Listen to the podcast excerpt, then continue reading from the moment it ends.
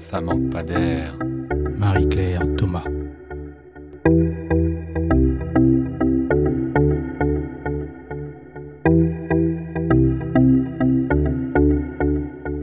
Bienvenue dans notre émission Ça manque pas d'air, c'est le numéro 18. Donc R comme recherche en éducation. Alors qu'on considérait il y a quelques dizaines d'années que les langues régionales étaient un héritage du passé voué à disparaître, la circulaire du 12 avril 2017 précise qu'il est possible de suivre un enseignement bilingue français langue régionale, et ce jusqu'au baccalauréat. C'est bien là le signe que le plurilinguisme, c'est-à-dire la capacité pour tout individu d'utiliser différentes langues selon le contexte de communication, est de plus en plus mis au devant de la scène. Pour le ministère de l'Éducation nationale, tout élève doit être capable de communiquer dans au moins deux langues vivantes à la fin du secondaire. Le plurilinguisme à l'école est vu à la fois comme un moyen d'ouvrir au monde, de construire la citoyenneté et d'être plus compétitif sur le marché de l'emploi. Quelle est la réalité pédagogique derrière cette injonction au plurilinguisme? À quelle situation d'apprentissage cela renvoie? Comment enseigne-t-on plusieurs langues à la fois? Quels effets cela produit sur le développement de l'enfant et sur la construction de son identité? Répondre à ces questions, c'est l'objectif aujourd'hui avec cette euh, émission de Ça manque pas d'air. Nous accueillons aujourd'hui deux chercheuses, Nathalie Blanc et Cathy Cohen, toutes deux spécialistes du plurilinguisme à l'école. Mais avant d'entamer la discussion, je laisse la place à Clarisse Le Seigneur, élève à l'ENS de Lyon, pour un bref résumé de l'histoire du plurilinguisme à l'école. Mais écoutons tout d'abord ce petit extrait d'un reportage dans une école maternelle plurilingue à Strasbourg. 90% des enfants euh, qui, viennent dans cette classe ont euh, une autre langue que la langue nationale euh, en tant que langue maternelle. Vient en plus la langue allemande à partir de la, de la moyenne section. Mon mari est camerounais, moi je suis franco-algérienne, on est assez cosmopolite à la maison. On allait déjà avant régulièrement à Kiel pour des activités, pour faire nos courses, etc. Et elle me demandait toujours, tiens maman, qu'est-ce que ces gens parlent comme langue? Et je lui ai dit l'allemand. Et donc après, quand on lui a expliqué effectivement qu'elle allait pratiquer l'allemand, pour elle, enfin, il n'y a eu aucun problème pour elle. C'était, quelque... Chez les enfants, on se pose trop de questions. Pour eux, c'est tout à fait naturel. J'ai vraiment l'impression qu'il n'y a pas de difficulté. Et même que des fois, à table, elle me dit, maman, schloss. Alors je la regarde, ma fille, qu'est-ce que ça veut dire? Elle ressort quand je lui demande qu'est-ce que tu as appris aujourd'hui, elle ne me dira pas. Par contre, ça ressortira euh, spontanément. Cet extrait nous montre bien l'engouement actuel pour le plurilinguisme. Mais c'est un enjeu éducatif qui ne date pas d'hier en France, car c'est depuis longtemps un pays multilingue, c'est-à-dire un pays où plusieurs langues cohabitent, aussi bien sur le territoire que dans les individus. Mais la nature de ce plurilinguisme et la façon de l'aborder à l'école ont beaucoup évolué. Le plurilinguisme était avant essentiellement lié à la présence de nombreuses langues régionales, aussi appelés patois, comme l'occitan, le breton, le picard. À partir du XIVe siècle, le français du roi se structure progressivement comme un idiome prestigieux destiné à devenir la langue de communication politique officielle du royaume. Les élites juridiques et politiques apprennent donc conjointement plusieurs langues. L'effort pédagogique porte surtout sur le latin, qui reste la langue de l'éducation par excellence. Mais ce sont des langues dites mortes. Oui, Marie-Claire.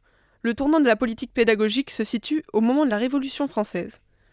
Les révolutionnaires imposent le français comme langue maternelle obligatoire pour tous, et l'usage des patois d'une part et du latin d'autre part deviennent synonymes de régression sociale, comme symbole de l'Ancien Régime. Progressivement, se développe le mythe de la langue commune nationale. L'usage du français devient un témoignage et une garantie d'allégeance à la nation. Mais cet idéal qui conduit à la régression d'un certain plurilinguisme notamment avec la loi Fallou en 1851 et la loi Ferry en 1881, qui promeuvent une école obligatoire, gratuite, laïque et unilingue, va être progressivement remis en cause au XXe siècle. C'est dû d'abord à l'essor de l'empire colonial français.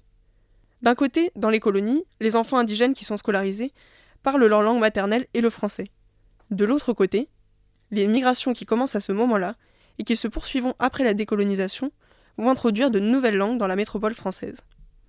À cela s'ajoute le fait que l'anglais s'est imposé comme langue internationale, notamment dans les échanges politiques, économiques et culturels.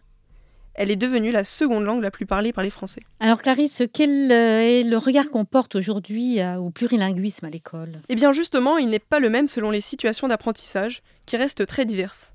Officiellement, Le plurilinguisme est valorisé par l'éducation nationale parce qu'il participe à l'ouverture culturelle. Ça se manifeste dans la promotion de l'enseignement des langues vivantes dès le plus jeune âge. Cela favorise aussi bien les enfants de couples binationaux que les enfants qui parlent encore des langues régionales. Mais la situation est plus difficile pour les enfants issus de la migration récente. Leur langue d'origine n'est pas toujours enseignée à l'école, et elle n'est pas forcément objet de valorisation en dehors du cercle social restreint, bien que ça soit nuancé selon les langues et les milieux sociaux. Eh bien, merci Clarisse. Ça manque pas d'air. Eh bien, on retrouve euh, maintenant nos deux invités, donc Nathalie Blanc et Cathy Cohen, euh, pour euh, ce nouveau sujet donc, qui s'appelle le plurilinguisme à l'école. Donc, Nathalie Blanc, bonjour. Vous êtes maîtresse de conférence en sciences de l'éducation à l'université Claude Bernard à Lyon 1 et vous avez une thèse de doctorat en sciences du langage. Vous êtes également membre du laboratoire ICAR. Cathy Cohen, bonjour. Euh, en ce qui vous concerne, vous êtes maîtresse de conférences en anglais et didactique des langues, également à l'Université Claude Bernard à Lyon 1. Et vous avez un doctorat en linguistique et vous êtes aussi membre du laboratoire ICAR. Alors, euh, pour bien démarrer sur de bonnes bases, euh, c'est quoi pour vous le plurilinguisme? Est-ce que vous pourriez nous donner quelques petites explications? Donc, je commence par euh, Nathalie Blanc. Ben, dans votre introduction, la définition du plurilinguisme que vous avez donnée, moi, personnellement, me convenait tout à fait. C'est-à-dire une définition basée sur l'usage et sur la pratique. Euh, le plurilinguisme, ou quand quelqu'un est bilingue, euh, euh, notamment, c'est une personne qui va utiliser de façon régulière dans sa vie de tous les jours, dans sa vie pratique, deux langues, et si c'est plurilingue, c'est plusieurs langues, parce qu'il en a besoin, parce qu'il est mis en contact avec ces langues-là, que ce soit dans son cercle familial, ou que ce soit pour faire ses études, ou pour que ce soit que ce soit dans son milieu professionnel. Donc c'est vraiment une définition basée sur euh, le besoin et l'usage et non pas euh, une définition basée sur la perfection, euh, la performance et la maîtrise égale de deux langues qui est quasiment impossible, voire complètement idéalisée. Cathy Cohen. Tout à fait d'accord avec Nathalie et si je peux aussi ajouter quelque chose, il y a vraiment cette idée que c'est, comme Nathalie a dit, c'est pas une maîtrise, mais c'est l'utilisation à des degrés divers c'est pas forcément parler, ça peut être comprendre à l'écrit, ça peut être pouvoir écrire un peu, mais l'idée c'est que les différentes langues qu'on a rencontrées fait partie de son répertoire plurilingue. Alors euh, justement, qu'est-ce qu'il faut privilégier dans, ces apprentissages? Parce que là, vous parlez de langage de communication. On est, on est dans, dans, cette idée-là que on parle, on s'exprime dans une langue en fonction du besoin et de l'usage. Donc ça, on est, c'est contextualisé, c'est dans un environnement bien précis. Euh, qu'est-ce qui est le à, privilégier pour entrer plus facilement dans une langue?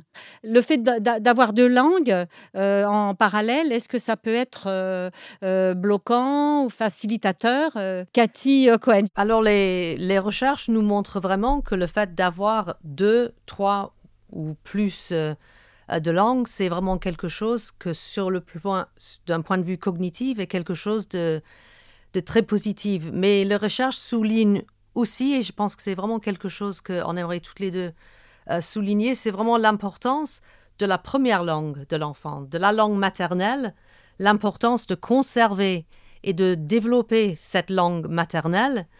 Et après, les autres langues se construisent vraiment sans problème une fois que les racines de cette première langue sont bien mises en place. La difficulté peut arriver pour un enfant si on ne valorise pas euh, sa première langue, si on ne la prend pas en considération, et à ce moment-là, ça sera plus. Si on essaye d'enlever cette première langue de l'enfant, la deuxième langue, donc la langue de scolarisation, par exemple dans une situation en France, aura plus de mal à s'installer que si la première langue, la langue que l'enfant parle à la maison, par exemple, la, première, la langue de première socialisation, est bien ancrée, est bien valorisée, et bien encouragée. Donc, euh, par rapport à, aux, élèves qui, aux enfants, là on va parler d'enfants, qui ont été dans le contexte euh, sociaux euh, actuels, qui ont été obligés de, migrer et où la langue natale n'a pas été construite à, fond, ça risque de poser des problèmes, justement. Ça risque de poser des problèmes. Bah, disons que Nathalie Blanc, je précise,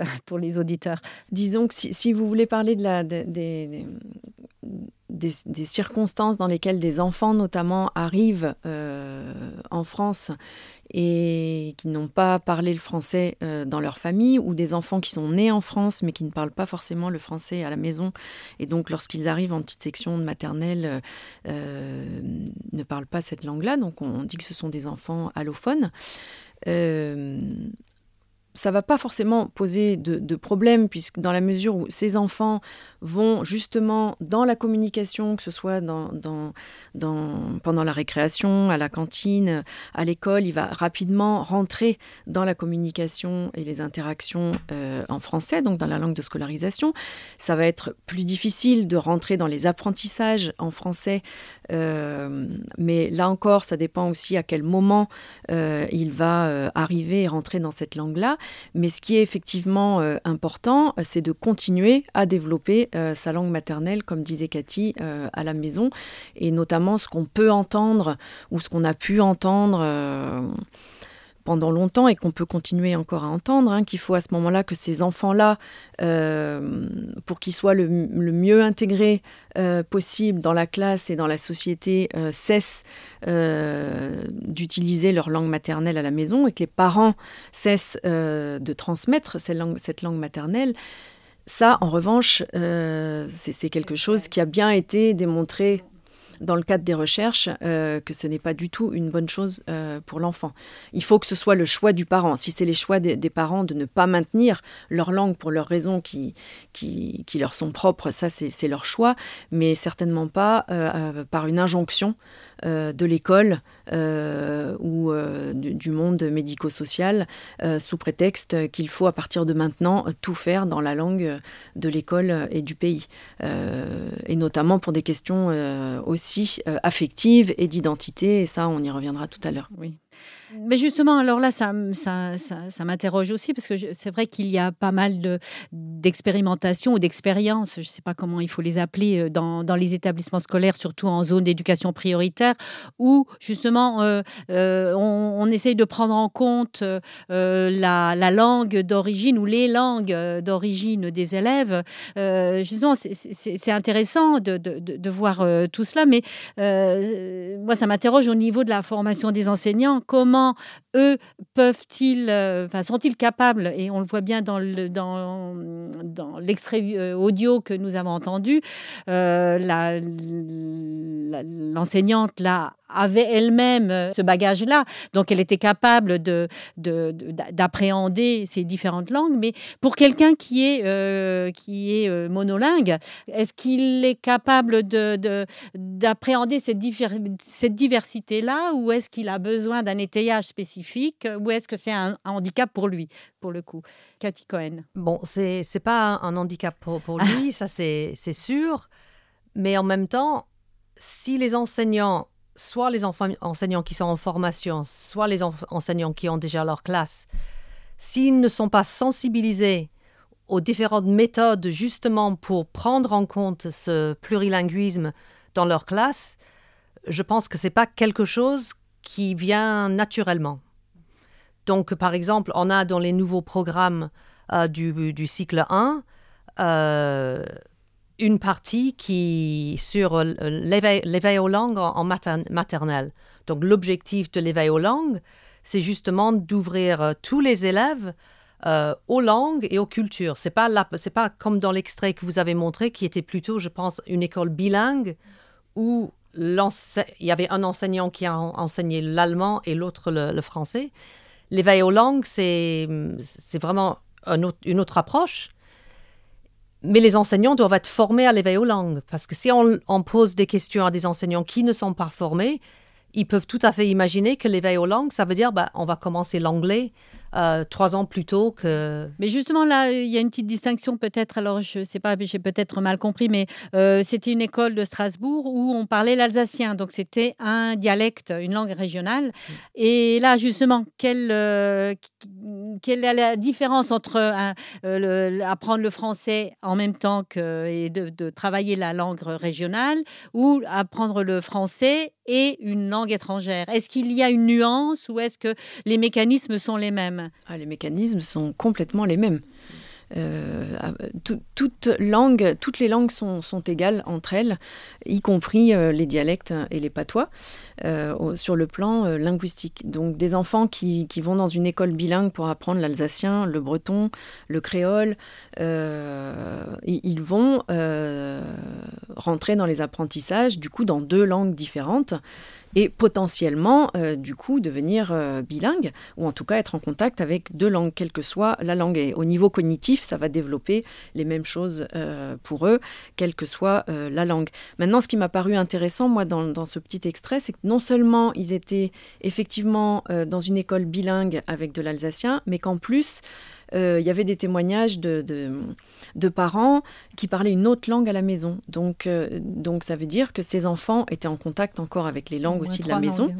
Et si les enseignants, ce qu'on peut espérer dans ce contexte-là, valorisaient aussi les langues euh, de ces enfants-là, donc justement par le biais d'activités d'éveil aux langues, il me semble que c'est vraiment une situation tout à fait riche et intéressante.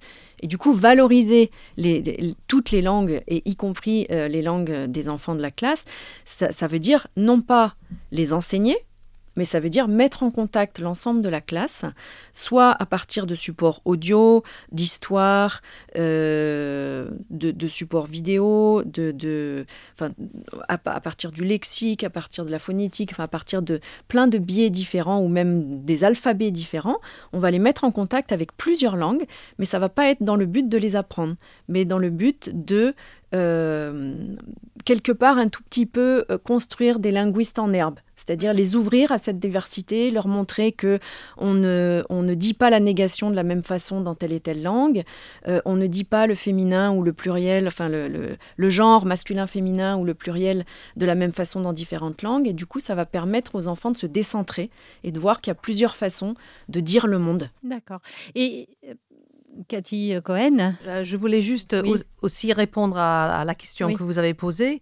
Donc, je suis tout à fait d'accord avec ce que Nathalie a dit sur le fait qu'importe la langue, ça va être la même chose, mais ce qui va être important pour la maîtrise de la langue, ça va être, euh, c'est vraiment dû à la quantité d'exposition. Donc, que ça soit le breton, euh, l'espagnol, l'arabe, pourvu que l'enfant soit suffisamment exposé à la langue cible, c'est ça qui va décider un peu son niveau de maîtrise, de compétence dans cette langue-là. D'accord.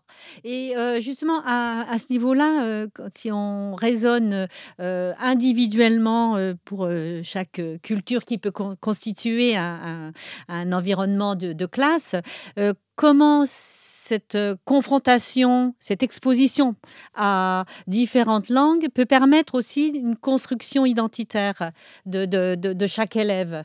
Et là, peut-être aussi l'identité de la classe aussi. Tout à fait. Alors, autour de cette idée d'éveil aux langues, non seulement on prend en considération les langues et cultures des élèves qui parlent une autre langue et qui ont une autre culture, ce qui a l'effet de les rendre, de les valoriser aux yeux de leurs camarades, mais cela permet aussi à ouvrir aux enfants qui ont une langue à la maison, le français, d'avoir cette ouverture vers d'autres langues et d'autres cultures. Donc, euh, pour le vivre ensemble, c'est certain que c'est quelque chose qui va faciliter euh, cette situation. Et justement, tout à l'heure, vous avez évoqué le, fait de valoriser, donc exposer un peu euh, euh, les élèves à différentes langues, différentes sonorités, différents alphabets, euh, différentes cultures, enfin, si on s'adresse aux enseignants, qu'est-ce que vous pourriez leur donner comme, comme piste intéressante à explorer Et puis éventuellement, quelques points de vigilance par rapport à, à, cette notion-là d'accueillir de, un petit peu tout ce qui arrive, parce que c'est complexe quand même de, de, de, travailler avec toutes les langues. Ça demande un, un, travail énorme pour les enseignants. Qui veut commencer? Bah, Je veux bien. Bah, déjà, c'est surtout, je dirais, euh, en termes d'attitude. Euh, de l'enseignant, que ça sera très important dans, cette valorisation et dans cet accueil euh, de, de l'ensemble des langues. ça veut dire ne pas déjà penser que l'élève qui est bilingue euh, anglais ou même américain, français, de par euh, la situation de ses parents, euh, qui est un couple mixte, ne va pas être plus bilingue que le petit enfant tchétchène, soit qui vient d'arriver, soit qui est né en France et qui parle le tchétchène, qui est une langue qui n'est pas aussi valorisée que l'américain. donc c'est déjà considéré que tous ces enfants-là, quelle que soit leur langue, ont une richesse en eux. Donc en termes d'attitude, de, c'est déjà beaucoup. Hein, c'est déjà beaucoup. Euh, et, donc s'intéresser, avoir la curiosité euh, de, savoir quelle, langue leurs enfants, leurs élèves euh, parlent, et le valoriser aussi auprès des parents. Donc ça peut être faire un accueil aussi particulier à partir là encore d'activités d'éveil aux langues, comme le bonjour dans plusieurs langues, comme la, ce qu'on appelle aussi l'activité de la fleur des langues, où chaque enfant va faire sa fleur et chaque pétale va représenter euh, les langues avec lesquelles il a été en contact, que ce soit euh, à l'oral, à l'écrit ou juste des langues qu'il a entendues.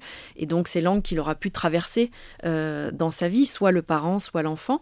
Et ensuite de visibiliser ce, ce, capital linguistique dans la classe et même dans l'école. Et déjà, ça change le regard aussi à la fois des élèves entre eux, de l'enseignant sur ses élèves, des parents entre eux aussi. voilà déjà. Et aussi, je pense qu'on a, on a vu ça avec nos étudiants, mais aussi dans d'autres recherches. C'est aussi une très belle occasion pour intégrer les parents des élèves dans des projets, faire venir des parents en classe pour euh, un démystifier un peu l'école. Voilà. Et donc, l'avantage, c'est pour les enfants, mais aussi pour ses parents aussi, qui ont peut-être un peu peur de l'école, le fait de venir à l'école, d'être un peu au même niveau que l'enseignant pendant quelques, quelques minutes lors d'une une activité de sensibilisation avec des élèves, c'est quelque chose qui peut vraiment aider à changer le regard, mais dans toutes les, dans, tous, les, sens. tous les sens. Et justement, je voulais peut-être euh, enfin, vous poser une question, mais peut-être que vous n'avez pas la réponse. Mais est-ce que vous avez constaté que bon, euh, ça permet de développer des compétences sociales et que ça peut apaiser euh, le climat scolaire dans une classe, le fait d'être de, d'être confronté à d'autres d'autres d'autres langues, d'autres à l'autre au sens large?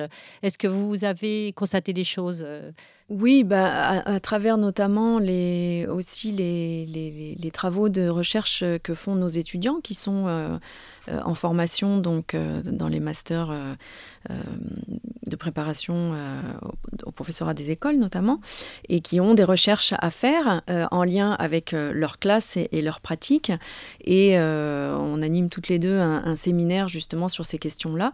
Et les étudiants qui ont pu s'expérimenter et mettre en place ce type d'activité-là l'ont souvent fait aussi pour avoir un effet lié soit à la citoyenneté, euh, soit effectivement à, euh, au vivre ensemble, euh, au cycle 1 ou au cycle 2, et plus en lien avec la, citoyenneté, je dirais, au cycle 3. Et on, on pu effectivement remarquer, même si c'est sur des durées quand même très courtes, hein, ces, ces, expérimentations, que justement, à travers ce changement de regard, ça peut apaiser les choses.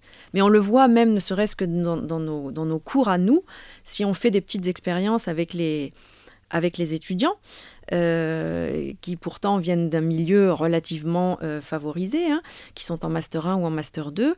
Euh, les, étudiants, lorsqu'on leur donne la possibilité justement d'évoquer de, leur biographie langagière, donc tout ce capital langagier, ces histoires qu'ils ont eues avec des langues différentes, eh ben, on voit tout de suite des étudiants qui sont issus de l'immigration, même si c'est deuxième, troisième génération, qui parlent le turc ou qui parlent l'arabe ou le créole eh ben, on le voit rien que sur leur visage, euh, ils s'illuminent. Le et- fait de, de pouvoir en parler. le fait de pouvoir en le parler. mettre, le- valoriser cette. euh, Et le fait qu'on en parle en master et le fait qu'on leur dise, bah oui, euh, c'est une richesse et il faut que vous valorisiez cette richesse-là chez, les, chez vos élèves aussi, on voit que ça, on voit déjà les effets que ça a. Cathy Cohen, vous voulez compléter peut-être? Oui, je complète avec des témoignages. Par exemple, Nathalie a parlé de nos étudiants qui font des projets dans leur classe.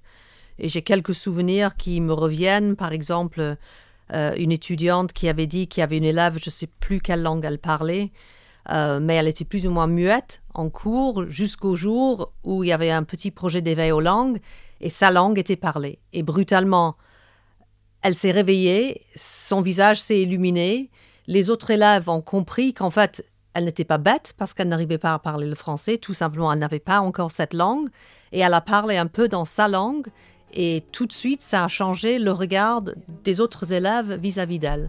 Donc des petits témoignages comme ça, on a régulièrement chaque année quand on suit ces mémoires de, master. Bien, écoutez, euh, merci. Notre émission arrive euh, à son terme, malheureusement. J'invite tous nos auditeurs à aller télécharger toutes les informations, euh, tous les compléments par rapport à vos recherches s'ils veulent aller un peu plus loin. En tout cas, merci Nathalie Blanc, merci Cathy Cohen pour cette belle intervention. Euh, Cette émission a été préparée par euh, Clarisse euh, Le Seigneur, élève de l'ENS Lyon, et comme d'habitude à la technique, à la réalisation, Sébastien Boudin. Rendez-vous le mois prochain.